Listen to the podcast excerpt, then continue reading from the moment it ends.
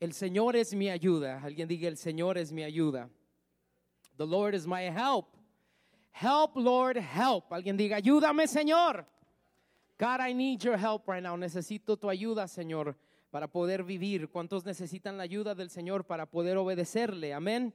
Necesitamos la ayuda del Señor hasta para respirar. We need the help of God para seguir en este caminar. Y hoy la palabra se encuentra en el libro de Isaías, capítulo 41, versículos 10 al 20. El título es El Señor es mi salvación. Si tú nos estás viendo en línea, te invito a que lo compartas, a que le mandes un mensaje a alguien y les dejes saber de esta palabra que hoy más que nunca necesitamos la ayuda de Dios. Dice la palabra de Dios en el nombre del Padre, del Hijo y del Espíritu Santo.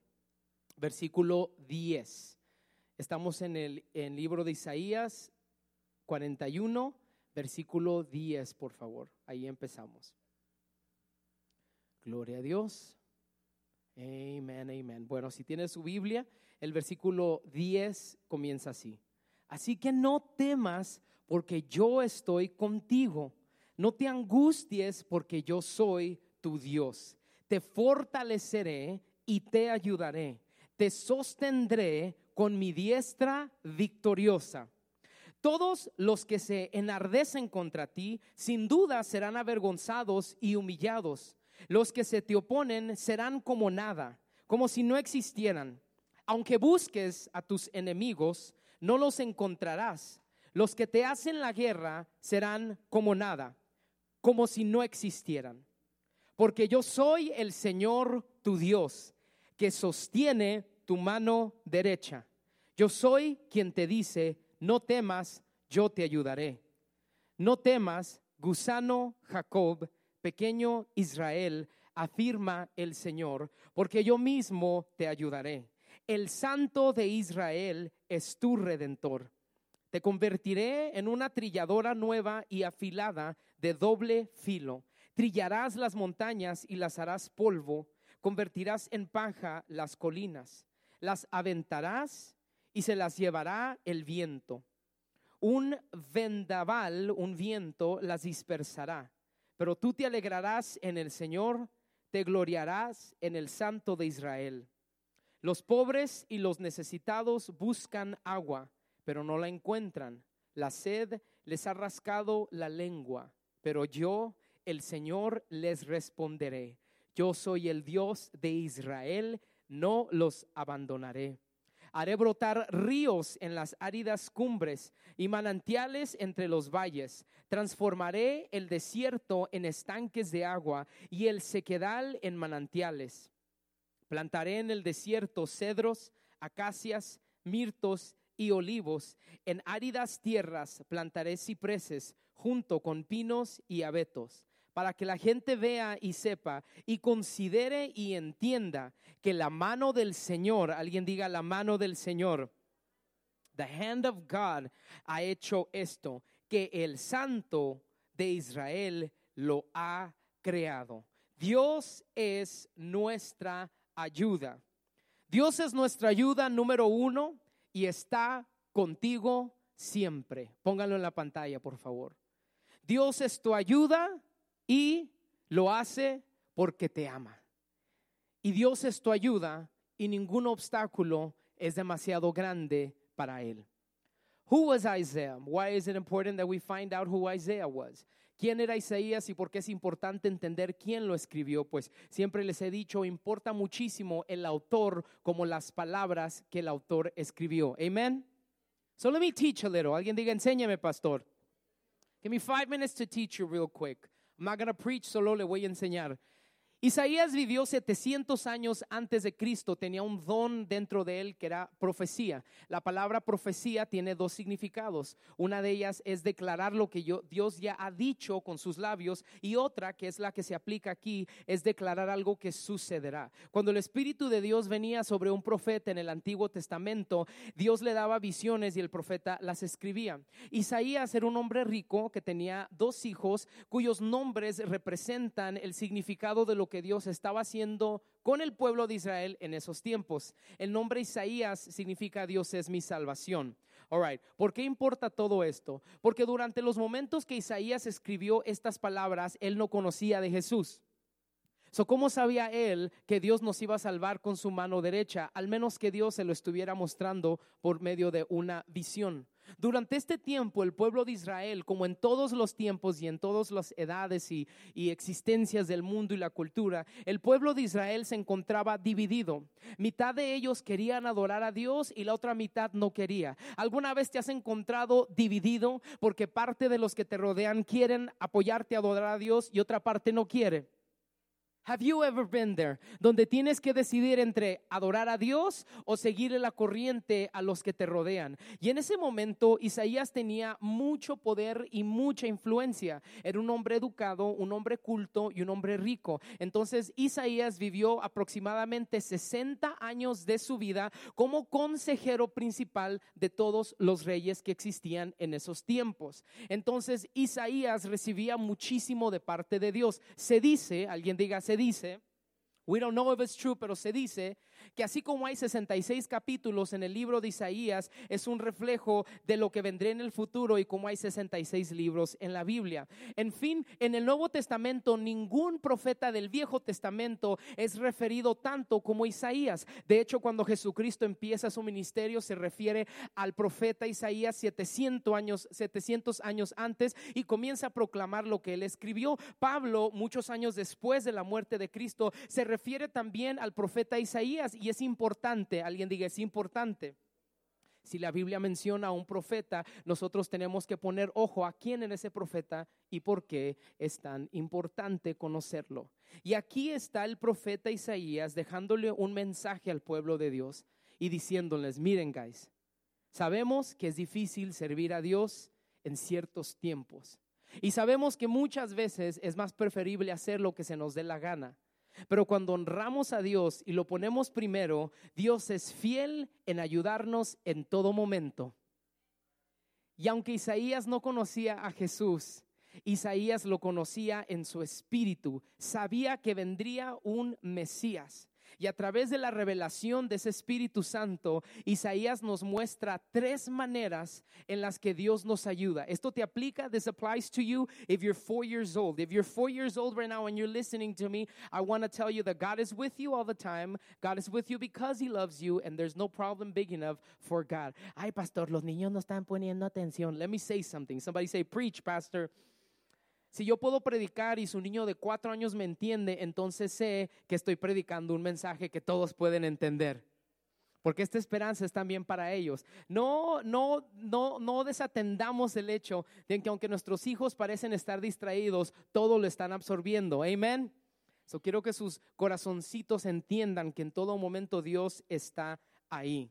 Entonces Dios es nuestro Salvador, nuestro gobernador y nuestro Rey. Podemos ir a Él por ayuda. Número uno, el Señor está contigo siempre. La Biblia dice, así que no temas porque yo estoy contigo. No temas es el mandamiento y la promesa es porque yo estoy contigo. Funny thing how fear makes us do weird things. Como un hombre de estatura grande, peludote y grandotote, puede actuar como una niña si la persona correcta en el momento correcto lo asustan. Como una persona por miedo puede tomar decisiones grandes. ¿Alguna vez has tomado una decisión equivocada por miedo? Fear is a terrible influence in our lives. Por eso 300 veces la Biblia dice, do not fear, do not fear, do not fear, no temas, no temas, porque el miedo le abre la puerta a la ansiedad y la preocupación. Dejemos a un ladito el temor y hablemos de la ansiedad. La ansiedad es aquello que sentimos por algo que posiblemente llegue a suceder, pero que no ha sucedido todavía. El miedo por lo menos podemos decir que está enfrente y se manifiesta y si nos alejamos de aquello que nos da miedo, el miedo se va. Pero la ansiedad, alguien diga, pero la ansiedad la ansiedad te sigue, porque al menos que tú recibas una clara respuesta de Dios, no puedes deshacerte de esa ansiedad. Por lo tanto, si nosotros no comprendemos que no debemos tener miedo a ninguna situación, comenzará a entrar la ansiedad a nuestra vida. Y la ansiedad se manifiesta de diferentes maneras. Hoy en día está muy, pero muy de moda la salud mental. Antes si alguien tenía problemas de salud mental, con todo respeto y sin ofender a nadie, le decíamos, está loco, está firulais. Hoy eres popular si dices, yo tengo problemas mentales. Because it's such a real thing. Todos luchamos con problemas en la mente. Por eso la palabra nos dice que debemos amar a Dios con toda nuestra mente y que renovemos el espíritu de nuestra mente, porque hay problemas que atacan nuestra mente y comienzan a entrar a nuestro cuerpo y muchos cuerpos se enferman por lo que está en nuestra mente. Ansiedad, ansiedad, ansiedad, ansiedad de que no sabes si tu esposo te va a abandonar, no sabes si vas a poder sobrevivir este divorcio, ansiedad de cómo vas a vivir ahora en esta crisis económica, ansiedad de que si te va a dar el coronavirus, ansiedad de que si te puedes acercar a alguien, ansiedad de que si te puedes quitar la máscara, te van a juzgar, ansiedad de que si puedes ir a un lugar porque tal vez no te, no te den la bienvenida ya que eres moreno, ansiedad de que tal vez el presidente vuelva a ser presidente y a ti no te cae bien, ansiedad de tu familia que vive al otro lado del río, ansiedad, ansiedad, ansiedad. Y toda esta ansiedad viene de un solo lugar, el miedo. So we cannot fear. El miedo también le abre la puerta a la preocupación. La palabra preocupación significa estar ocupado antes de tiempo. Let me say something. Si Dios no te ha dicho que te ocupes en eso, no te preocupes en aquello. Don't worry so much about the future. ¿Y qué va a suceder? Y el anticristo. ¿Y cuando venga? Eh, let me just say something. Asegúrate de estar salvo hasta el fin y entonces tú no tendrás que preocuparte de quedarte aquí. Like el Armagedón, todo el mundo tiene sus teorías, que es cierto, que no es cierto. Lo único que yo sé es, Señor, yo aquí no me quiero quedar el día que tú vengas. La preocupación, ¿cómo le voy a hacer para pagar los biles? Llega un momento donde o le creemos a Dios o no le creemos a Dios. Y tienes que tomar esa decisión de no preocupar tu mente antes de tiempo, porque lo que sucede cuando preocupas tu mente antes de tiempo, preparas a tu cuerpo para una actividad y nunca se lleva a cabo esa actividad. Y esto ocasiona un resultado llamado estrés. Stress sometimes a veces viene por preocuparte, o tu cuerpo se prepara. En inglés el término es fight or flight. Y ahora le han agregado otro término, freeze. Mucha gente cuando se preocupa entra en combate, otros se frisean o otros se esconden. Entonces tenemos que asegurarnos de no tener miedo ante la circunstancia. Mi pregunta para ti es, ¿a qué le estás teniendo miedo? El miedo produce muerte, pero el amor produce vida. Por eso dice la Biblia que Dios no nos ha dado un espíritu de temor, sino un espíritu de poder y de amor. Alguien diga, yo tengo amor. El amor dentro de ti produce vida. Y la promesa de Dios es esta en Romanos 8:31. Listen up. ¿Qué diremos frente a esto? Si Dios está de nuestra parte, ¿quién puede estar en contra nuestra? If God is for you, si Dios es por ti, tu ex no te puede tocar, el problema no te puede tocar, la economía, la crisis no te puede tocar, el cáncer no te puede tocar, podrá tocar tu cuerpo, pero no podrá tocar tu alma, porque Dios es por ti. Es decir, nada de lo que nos sucede no atraviesa primeramente la voluntad de Dios, y aunque Dios no envía tragedia, Dios lo permite siempre para bendecir. Todo obra para bien para los que aman al Señor. ¿Alguien aquí ama al Señor Jesús? Todo obra para bien. Esa dificultad que ahorita estás batallando y estás luchando, and you sometimes feel like, God, please help me. Todo está obrando para bien. La dificultad en tu matrimonio está obrando para bien. La crisis financiera está obrando para bien. Los problemas que tienes contigo mismo está obrando para bien. Porque Dios dice que en su palabra ninguna prueba es malgastada. Dios nunca malgasta una prueba. So, cuando quiera llegarnos el miedo del abandono, de las relaciones, de la frustración, el miedo de la enfermedad, tenemos que entender mi confianza está en Dios y Dios es conmigo. Entonces, ¿quién podrá estar en mi contra? Y hay personas, alguien diga, hay personas que sinceramente les incomoda tu felicidad. Hay personas que no quieren lo que tú tienes, sino que les molesta que tú lo tengas. All right. Somebody say, preach, pastor. So, tienes que entender que el miedo a lo que la gente piense, lo que la gente te quiere hacer, no te tocará. Muchos creemos más en el poder de que alguien nos eche la sal cuando la Biblia dice que Dios nos ha hecho la sal de la tierra. Es que me van a hacer brujería, es que me van a hacer un amarre. Y no sé para quién es esto, normalmente no hablo de esta manera, pero si tú estás aquí y tú has pensado, alguien me está haciendo brujería, alguien me está echando la sal, yo te vengo a decir que la sangre de Cristo puede más que cualquier hechicería, que cualquier brujería, porque la sangre de Cristo tiene poder. Come on right here. Come on right now. All you gotta do is call on the name. Solo lo que tienes que hacer es clamar a ese nombre, es aplicar la sangre, es decirle al Señor que venga y te ayude y decir, Señor, tú eres mi ayuda. Yo soy pequeño, yo soy indefenso, yo no puedo, pero todo lo puedo en Cristo que me fortalece. Ayúdame, Señor. Y no hay un justo desamparado ni su simiente que mendigue pan a quien Dios no responde y respalda. Tu Dios no solamente te responde, tu Dios te respalda. Tu Dios va enfrente de ti y tu Dios va detrás de ti. No te preocupes por atender a los que quieren darte el cuchillazo por la espalda, porque hay un Dios que también va en tu retaguardia. Hay un Dios que va a tu lado también, dice la Biblia. Podrán caer mil a mi diestra y diez mil a mi otro lado, mas a ti no llegarán. No llegarán a ti porque tu Dios te rodea. He is a forward God. He is a behind you God. He's on your left and he's on your right. So no importa de qué manera venga el enemigo a tratar de persuadirte, a tratar de atacarte, tienes un Dios que te cubre, dice la palabra. El que habita al abrigo del Altísimo morará bajo la sombra del omnipotente. So fear not, guys. Tu Dios está a todo alrededor de ti. Tu Dios tiene ojos donde quiera. Contrario a ti y a mí, Él no se cansa. Dios no dice, you know, I'm tired of y'all. I need a break from you people. Latinos, man, ain't nobody got time for no Latinos. I'm going to go over here with white people. I'm going to go over here worry about the black folk right now.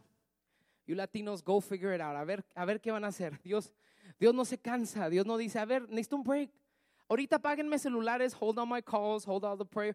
Dios no se cansa, dice la Biblia. Israel, tu Dios no duerme. Tu Dios no toma siestas. El que vela sobre ti, dice la Biblia, no descansa. So aún cuando tú piensas que nada está sucediendo, God is working it out. Y porque Dios lo está trabajando, eso debe producir una alegría que todo estará bien. Come on, todo estará bien. Todo estará bien todo estará bien and we give you glory. Y si no está bien todavía es porque todavía no ha llegado el final. En el final todo estará bien, todo caerá en su lugar. Ahorita tú y yo solo tenemos que recordar que Él es nuestra ayuda y entender que Dios siempre está ahí por nosotros. Número, Dios, número dos, perdón, Dios está con nosotros y es nuestra ayuda porque nos ama. Alguien diga, Él me ama. Si God loves you. Y Dios no te ama como amas a un puppy. You know, ¿Cuántos conocen el puppy love? Ayer estábamos eh, en un parque y, y, Luna se encontró un perrito y se lo quiso traer a la casa y comenzó a llorar desconsoladamente. Yo le dije, ¿por qué lloras? Y me dice ella, es que nos vimos a los ojos, él me vio a mis ojos y yo le vi a los ojos de él y nos amamos de ahí. And we loved each other. He saw my eyes, I saw his eyes, and we loved each other. Oh, puppy love. Cuando piensas en un puppy, man, you think cute. Little puppy, you know, and you love it. And oh, se una popó. Oh, mira, la popó. Tómale foto, mira. Se está orinando. Oh, es gracia, mira. No, no, Firulais. Ay, mira, mi chiquito. Cuando están chiquitos, son más bonitos. All right, all right. Y muchos pensamos que porque ya estamos grandes en Dios, así como se nos va el amor por un perrito cuando ya se hace un perrote y las gracias de antes ya son como que oh, tú lo limpias, oh, lo limpias, tú límpialo, él es tu perro, usted límpiale. Muchos pensamos que porque estamos grandes en Dios, que Dios ya no nos mira con ese mismo agrado. Déjame recordarte las buenas noticias. Cuando Dios te mira, siempre te mira con ojos de agrado. Para Dios tú siempre eres su hijo, siempre eres su bebé. Por más grandote que estés, por más bigotón que estés, por más orejudo que estés, por más peludo que usted esté, Dios todavía lo mira como su hijo. Dios te carga en sus brazos porque Él conoce el sacrificio que le costó tu salvación.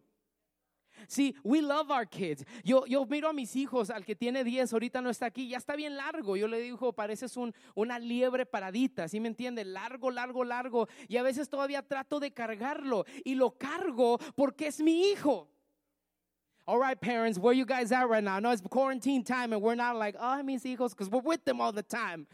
But let me remind you que amamos a nuestros hijos porque sabemos lo que nos cuesta estarlos criando. Dios sabe lo que le costó, le costó su hijo, tu salvación. So cuando Dios piensa en ti, Dios no te mira con enojo, Dios no te mira con frustración, contrario a los demás, a los que solo miran tu pasado, Dios solamente mira tu propósito. Dios no solo mira lo que hiciste, Dios mira lo que estarás a punto de hacer. Dios te mira con agrado. La Biblia lo dice en el principio en el libro de Éxodo, que el Señor te guarde y que te mire con agrado. Hay una canción ahorita bien popular que se llama llama Amén. No sé si la han escuchado. Y dice, The Lord bless you and keep you and make his face shine upon you. Que el rostro del Señor brille sobre ti significa que te mira con agrado. En otras palabras, Dios siempre te mira con puppy love. Dios siempre te mira indefenso.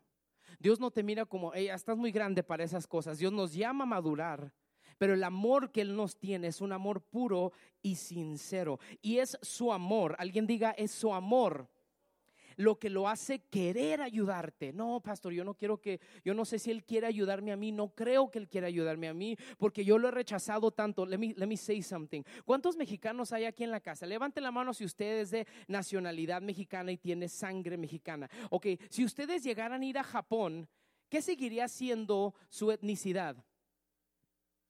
Nadie diría, no, pues ya soy japonés, ¿verdad? Porque está en Japón. Es decir, quien usted es lo lleva por dentro. Quien Dios es lo lleva por dentro. Y dice la Biblia, Dios es amor. En otras palabras, quien tú eres no interrumpe quien Dios es.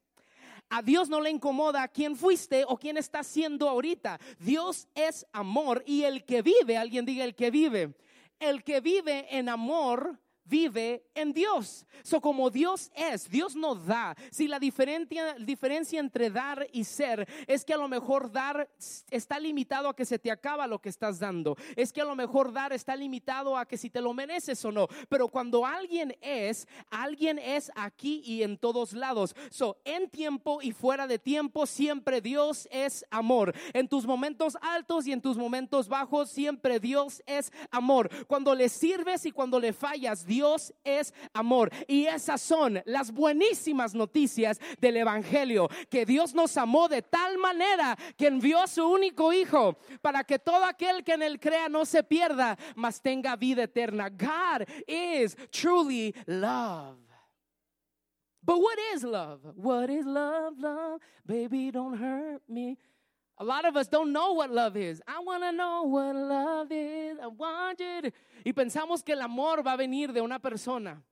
Pensamos que el amor va a venir de una situación, que el amor va a venir, el verdadero amor solo puede venir de aquel quien es amor y es Dios. Amar es Dios. Ayer estábamos, y les cuento estas anécdotas, no para poner la luz sobre mí, sino para que vea que mi esposa y yo somos personas comunes y corrientes, iguales ustedes, que tenemos las mismas luchas y que Dios nos ama y nos habla de la misma manera. Amén. Porque después alguien que el pastor como habla de él y mire que es un niño que, ok, ok. Se lo estoy compartiendo para que esté usted también dándose cuenta cómo Dios nos habla. Estoy sentado a la mesa y se acerca Luna y me dice, ¿cómo se mira a Dios? Las preguntas, ¿no? De los niños de cinco años. ¿Cómo se mira? What does God look like, Daddy? Eh, y, y, claro, para ella yo lo sé todo. Praise the Lord. Amen. Que así siempre sea. Amen, Dios. Que así sea forever and ever. Y en ese momento, yo sé que fue el Espíritu Santo que me puso el pensamiento. Dios se mira como tú. Luego me dijo, no. Le dije, bueno, Dios se mira como tu mamá. No, a Dios no lo puedes ver, solo lo puedes sentir. Le dije, es cierto, hija, le hemos enseñado que a Dios lo vemos con los ojos de la fe, Pero le dije, podemos ver cómo Dios es a través de cómo las demás personas nos aman. Cuando alguien te ama, cuando alguien te quiere, ahí está Dios. Cuando alguien te hace el bien, ese es Dios. Por eso no podemos juzgar a nuestros hermanos por ser negros o blancos, ya que Dios es de todos los colores. Dios es negro y Dios es blanco, Dios es amarillo, Dios es chino, Dios es mexicano. Todos venimos desde el centro del corazón de Dios. Entonces cuando tú miras a otro ser humano, tú estás viendo cómo Dios es. Y cuando el ser humano hace algo bueno, cuando el ser humano reacciona de una manera compasiva, de una manera amorosa, ahí está Dios presente. En las pequeñas cositas, cuando está el cajero frustrado y tú en ese momento le ofreces un agua o le dices que vas a orar por por él o simplemente le dices que tengas un buen día, en ese momento Dios está delante de esa persona a través de ti, porque algunos de nosotros somos la única experiencia que otras personas tendrán de quien Dios es. Some of us are God to other people. Let me put it like this ayer, antier, me llamaron y me dijeron, está un niño en el hospital muy enfermo y la mamá le gustaría oración, pero no te conoce, podrías llamarle, le llamé, oramos y para la gloria de Dios, el niño ya está mucho mejor. So, yo sé que en ese momento lo que yo estoy haciendo está reflejando quién Dios es. So, cuando tú miras alrededor, voltea a ver a su vecino si puede, voltea a ver a su vecino, si está grumpy el vecino, don't matter, you know, they're still loved by God you know, guapo, feo, fea, aquí no, ¿verdad? Allá en otra iglesia, but look at them right now y quiero que usted se dé cuenta que cuando los mira usted está viendo a Dios. You are seeing God. Y cuando nosotros le hablamos a alguien más del amor de Dios, lo único que estamos haciendo es recordarles regresar al camino de donde vinieron. Pues todos salimos de Dios. Escribió el gran autor cristiano Charles Spurgeon lo siguiente. Escribió Spurgeon, dijo, el hombre, el hombre que es íntegro desea que los demás le crean, que él habla la verdad. Si tú le dices a ese hombre, yo no te creo y no te tengo confianza, inmediatamente esas palabras traen reproche a la vida de esa persona honesta. Si le decimos a Dios que no le creemos, estamos haciendo lo mismo. Que nunca nos suceda, escribe Spurgeon, que lleguemos a decirle a Dios, no te creemos, ya que este es el pecado de pecados, porque remueve la honra y la gloria de Dios. Pues si Dios no es íntegro a su palabra y no es capaz de cumplir lo que dice, entonces no es Dios. Y si no podemos creerle, no podemos adorarle, ya que solo adoramos a un Dios en el que podemos confiar. If you don't believe God, it's super hard to worship God. ¿Qué es lo que tú adoras? ¿Al Dios de tu tiempo? Porque ese sí te da resultados, el Dios de tu educación, tu carrera, tu fuerza, tu entendimiento. Pero como dijo el gran predicador y escritor Spurgeon, debemos creer que Dios es amor y que Dios recompensa a todos los que se acercan a pedirle a Él con fe. Dice la palabra que el que pida con fe, que pida creyendo que lo recibirá y lo recibirá. We must believe that God is God. Come on y que Dios es galardonador de aquellos que le buscan. Entonces, ¿cómo estamos adorando a Dios y cómo hacemos para adorar a Dios? Creer que Dios cumple lo que dice y lo que promete. Y número tres, Dios es nuestra ayuda y ningún obstáculo es demasiado grande para Él. Quisiera regresar al personaje de Isaías y leerle Isaías 41, 14. Siempre me ha interesado desde que era niño cómo los predicadores decían esta parte de la Biblia. No temas gusano, como que cala. ¿A quién le cala en los oídos esa palabra? Imagínese que yo le dijera a usted, hermana, o para no faltar respeto a yoyos, yoyos, no temas, gusano mío. O sea, deje inspirarle la vida. Deje inspirarte la vida, brother, gusano. You would just feel like, what? Like un gusano. How in the world? So yo nunca lo tomaba como un, un compliment. I, I didn't know how to grab that and say, God is calling me a worm. He's literally saying through Isaiah, don't fear worm. Dice, no temas gusano Jacob, pequeño Israel, afirma el Señor, porque yo mismo te ayudaré, el santo de Israel es tu redentor.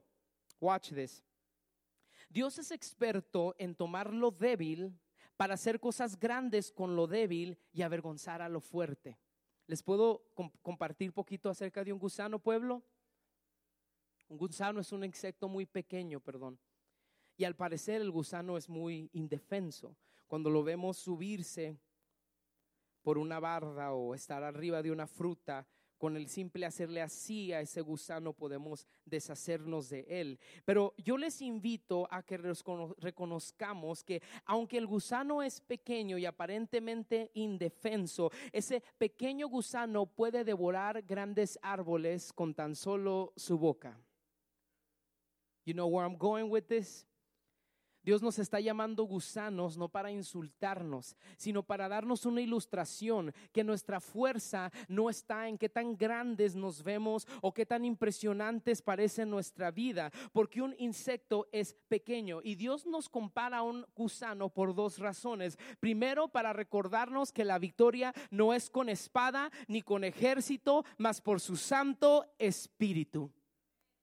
No es, la, no es el tamaño de tu fuerza, no es el vigor que tienes, sino el tamaño de tu fe y el tamaño de tu Dios.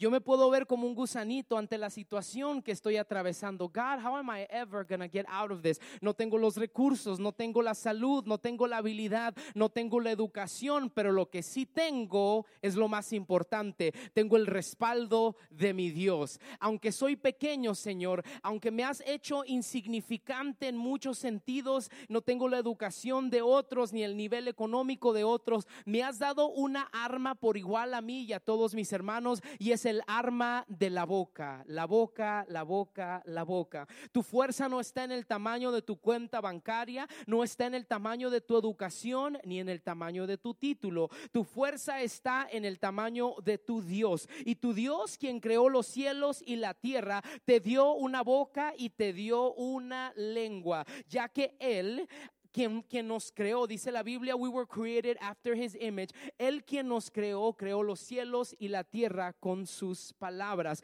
Tu fuerza, mi hermano, mi hermana, está en las palabras que salen de tu boca. You can devour. Puedes devorar un gran problema con la boca. No hay obstáculo demasiado grande que Dios no pueda remover y el arma que Dios usa es nuestra boca.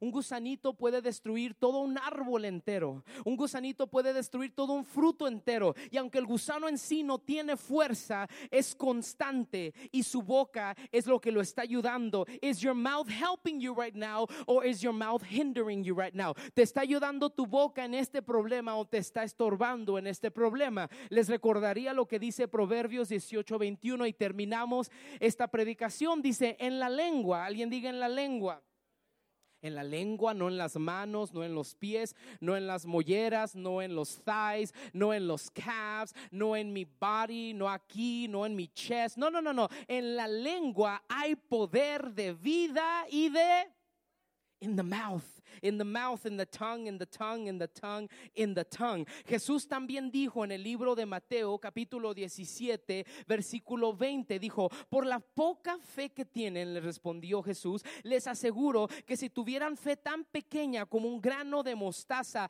podrían decirle, come on, alguien diga, podría decirle podrían decirle, ¿sí? ¿Qué le estás diciendo a tu problema? ¿Cómo estás manejando tu problema? A mis 36 años de edad me sigo dando cuenta que el más grande aliado y el más grande enemigo que tengo es mi lengua, porque yo solo me puedo persuadir, echarle ganas o yo solo me puedo agüitar a seguir ahí mismo. Mis palabras pueden destruir. Pastor, ayúdeme a restaurar mi matrimonio. Y comenzamos a hablar, comenzamos a platicar y poco a poco, en cuestión de minutos, me doy cuenta que las palabras que están saliendo de nuestras bocas están destruyendo, pero también nuestras palabras pueden construir un mejor futuro para nosotros mismos. Mi amado, mi amada, si tú declaras lo que Dios ha dicho, si tú clamas al nombre de Jesús, si no tienes nada más que decir, si no eres elocuente, te invito a que te aprendas la Biblia, te la memorices y la tengas en la punta de tu lengua para que cuando enfrentes toda situación te des cuenta que al igual que el gusano, aunque tú no tengas fuerza física, tienes una fuerza grandísima y está en tu boca y es la palabra de Dios. Pues la Biblia dice que la fe viene por el oír y el oír la palabra y que también así lo que declaremos, eso obtendremos. Si queremos un cambio, tenemos que comenzar a hablarle diferente a nuestra situación. Tenemos que cuidar de no chismorrear.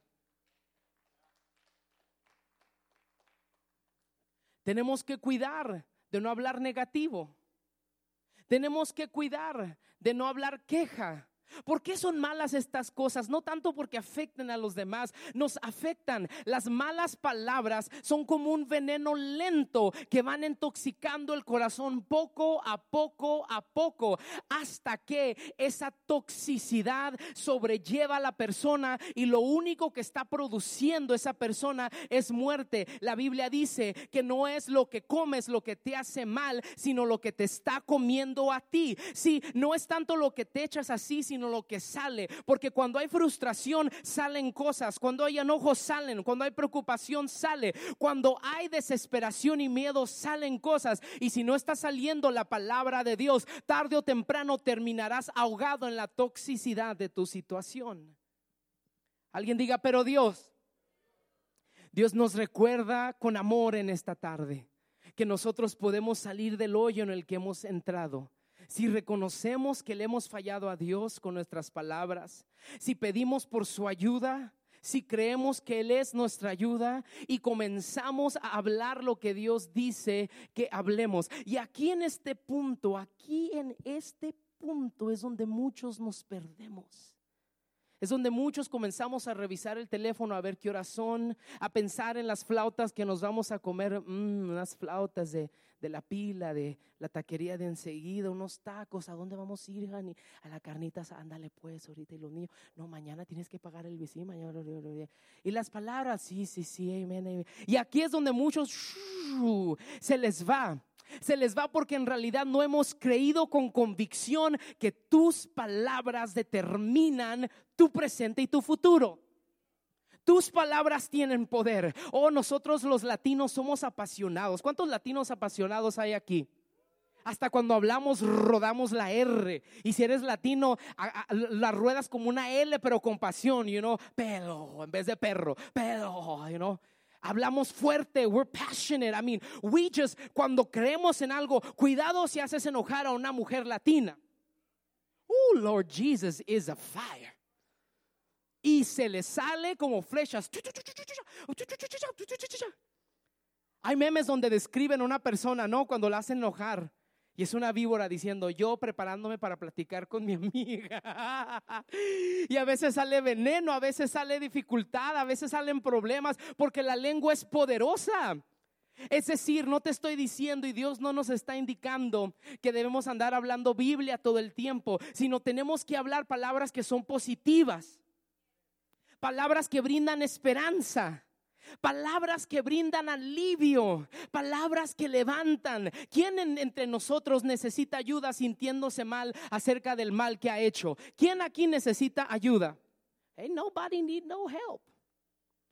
Nobody comes to church because they need help feeling bad.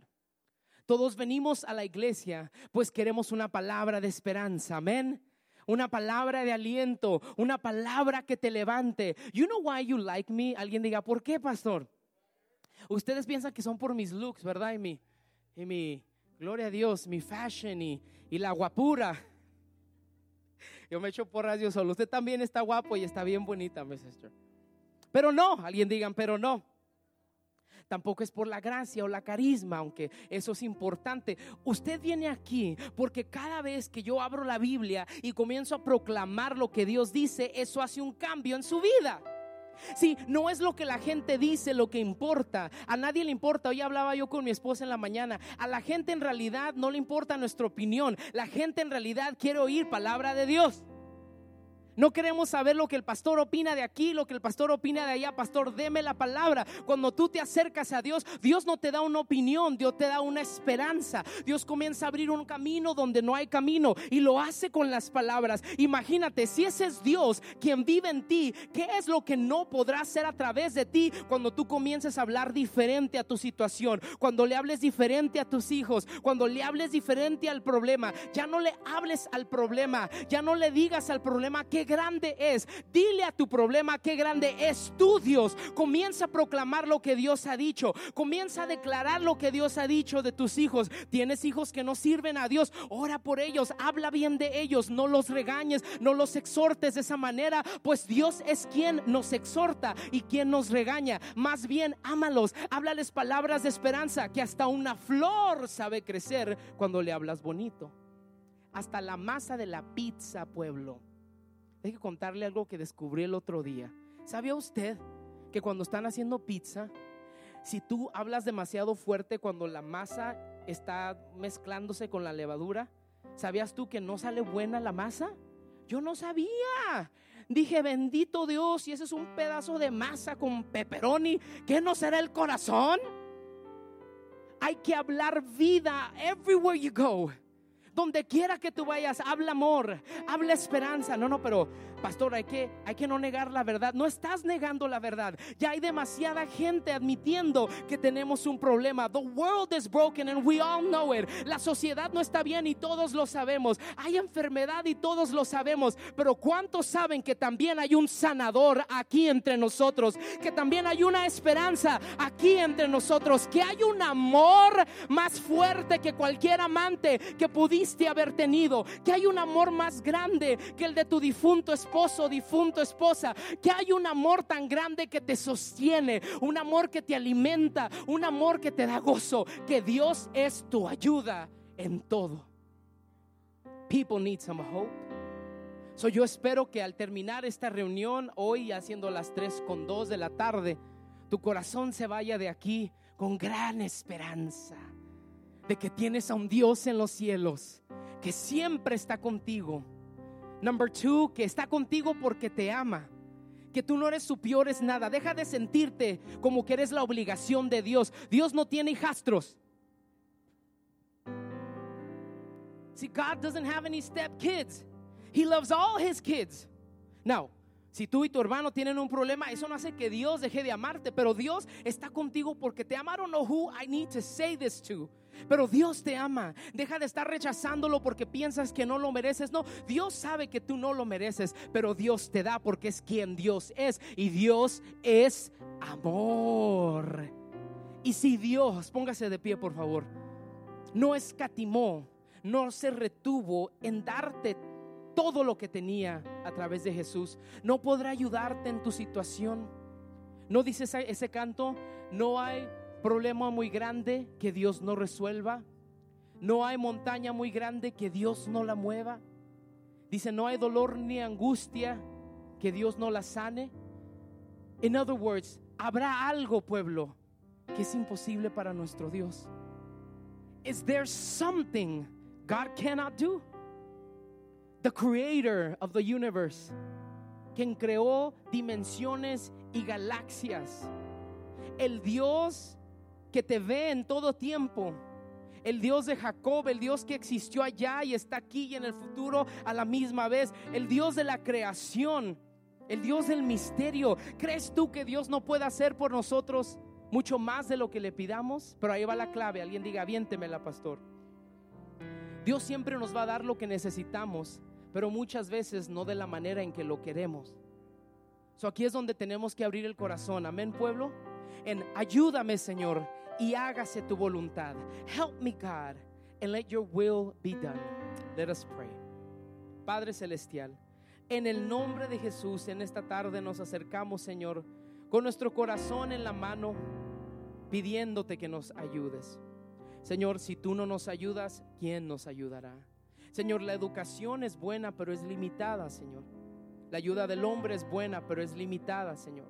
Todo en esta tierra tiene un límite pero tú, eres la infinidad de infinidades. Tú eres el alfa y el omega. Tú eres el principio y el fin, Señor. Tú eres el creador. Ayúdanos, Señor.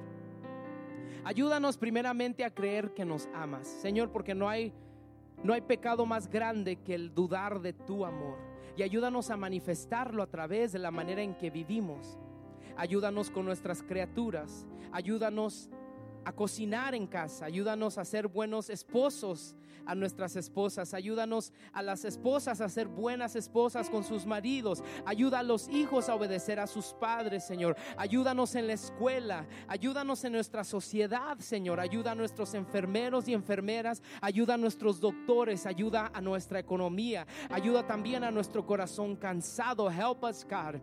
Tú eres nuestra ayuda, tú eres mi sustento, Señor. Pues a ti puedo correr, Señor. A ti correrá el justo. A ti corremos, Señor. Tú eres una torre fuerte. Tú eres un lugar altísimo al que puedo ir y esconderme, Señor. Tú eres la roca firme. Me puedo parar sobre ti, Señor, en medio de tanta tempestad y no seré conmovido. Tú eres el Dios de mi salvación. Señora, ¿habrá algo imposible para ti? En esta tarde cree que Dios puede hacer por ti todo y sobreabundar aún más de lo que tú puedas imaginarte. Créele a Dios por tu milagro. Come on, somebody.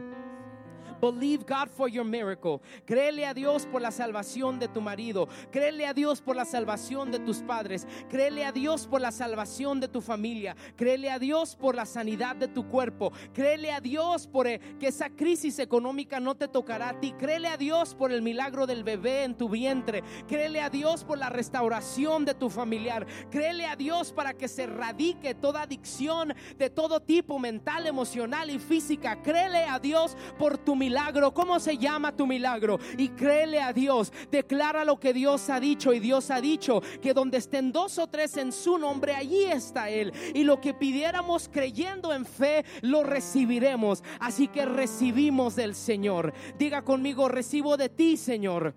Recibimos del Señor la respuesta, pues en Él todo es siempre sí y amén. Entonces, si Dios no ha abierto la puerta es porque esa no es la puerta o todavía no es el tiempo. Si Dios aún no permite que suceda es porque todavía está trabajando. Y mientras esperamos porque creemos en ese milagro, lo adoramos. Esperamos y lo adoramos. Esperamos y lo adoramos. Esperamos y lo adoramos. We wait and we worship. We wait and we worship. I need somebody right now to help me worship the name of Jesus as you wait. Oh, yes, God. Cuán grande Yes, Lord. es Dios, cántale cuán grande es Dios y todos lo verán. Cuán grande es Dios.